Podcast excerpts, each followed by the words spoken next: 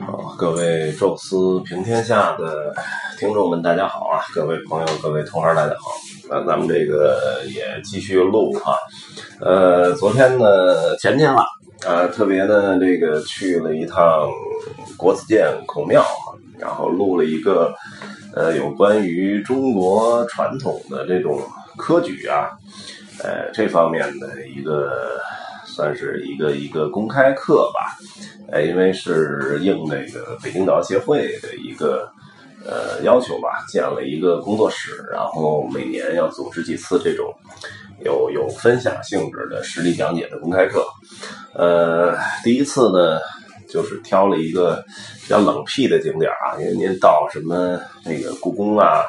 到这个什么天坛之类的，我觉得人可能会特别多。哎，你找一个相对相对安静一点的院子，我觉得有点困难啊，所以挑了一个人还是不太多的这个孔庙国子监。哎，但是结果去了一看呢，哎，现在的游客还真不少啊，各种学生团啊，哎，各种这个这个什么普通的国内旅游团，还有很多这个呃国外的游客。而且孔庙国子监原来我记得是两个完全。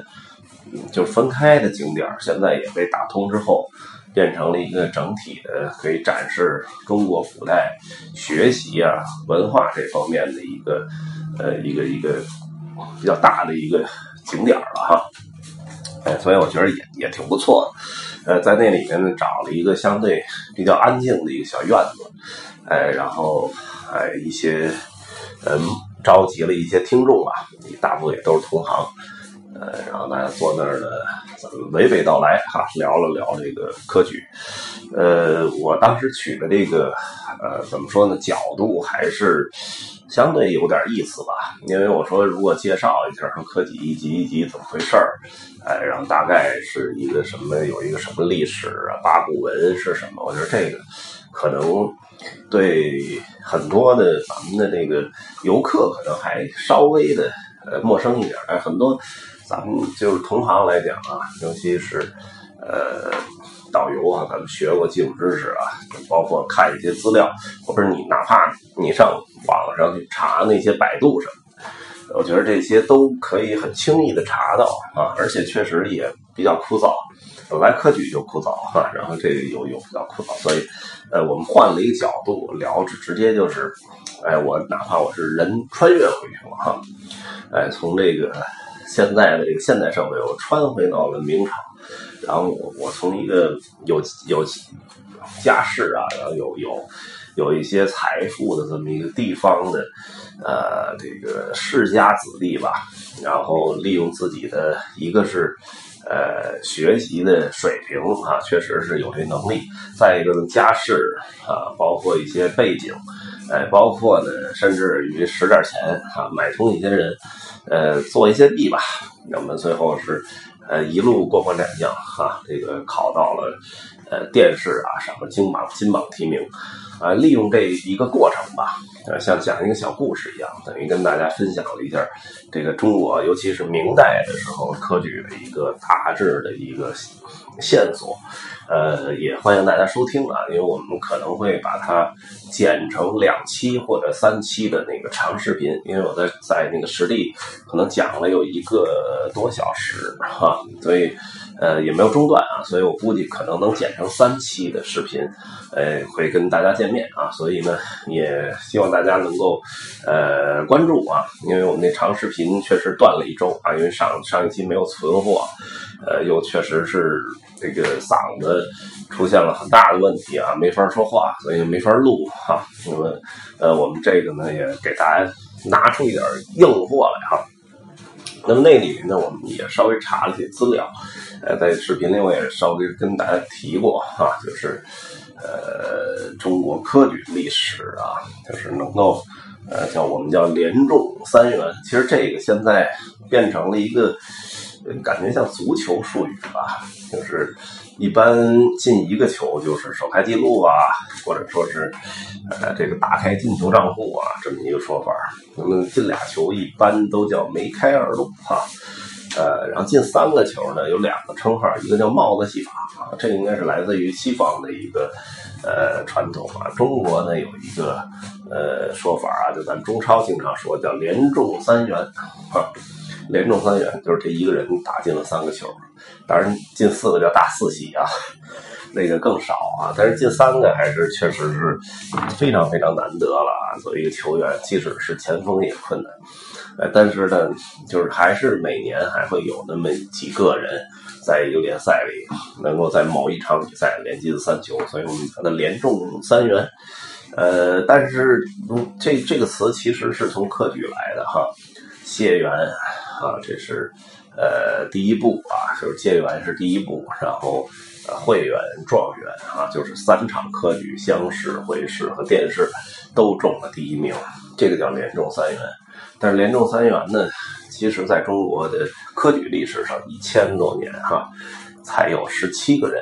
干过这事儿，那就非常非常稀少，也非常非常难得啊！因为这回头大家仔细可以看视频，包括通过率啊、及格率，呃，就即使你作弊都不能保证说能够百分之百通过考试，更莫说拿第一，而且连续三场考试拿第一，确实是非常困难。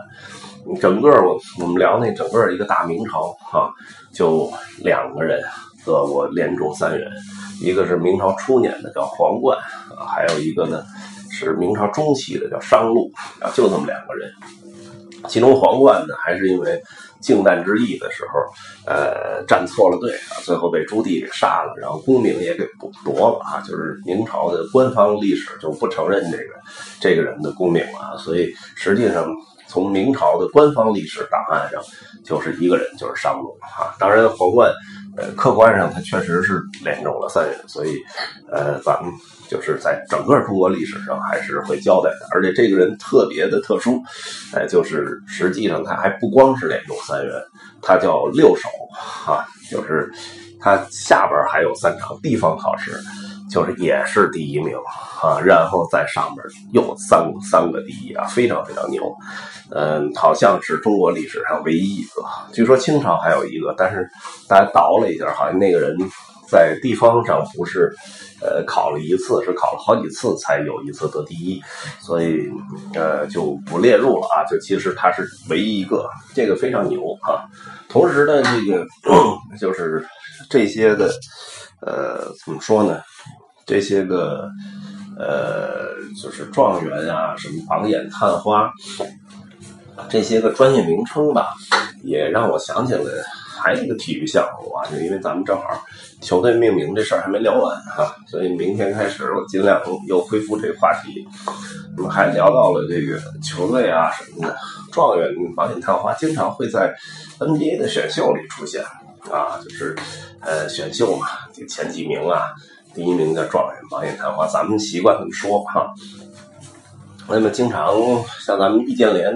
啊，现在湖人裁掉了哈，但是当年进 NBA 的时候，他可是联盟的第六名啊，曾经一度有可能问鼎这个联盟的前三名哈，但是呢，还是最后啊，可能种种考虑吧，给他定了个第六啊，第六顺位，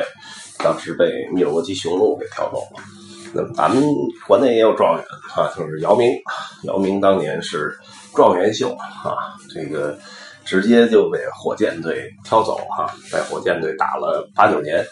呃，能一直打到退役哈。虽然说火箭一直没有什么特别高的成绩吧，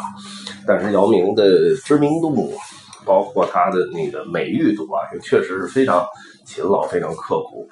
而且也不不负状元的这个称号吧，虽然后边还有什么，他那一届好像还有斯塔达梅尔啊，还有什么也都非常厉害，但是他也不差哈，就是够得上状元。嗯，后边呢还有一些状元稍微有点名名副副实啊，比如说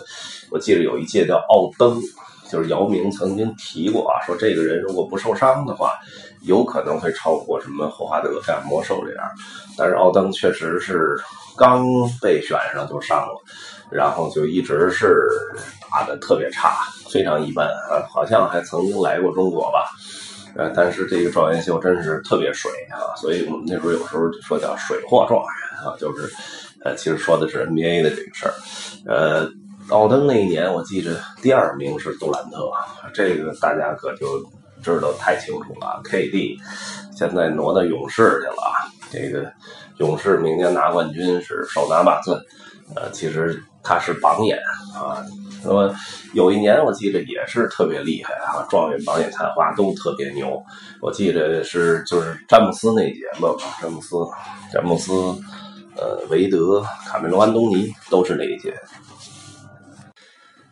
连这个就是篮球之神乔丹啊，据说当年也是这个探花啊。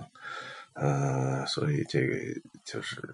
聊到状元这事儿吧，就是我们。想到的一些东西，呃，今天呢就跟大家聊到这儿啊。明天我们恢复这个大长篇的哈，那个球队命名的考据史。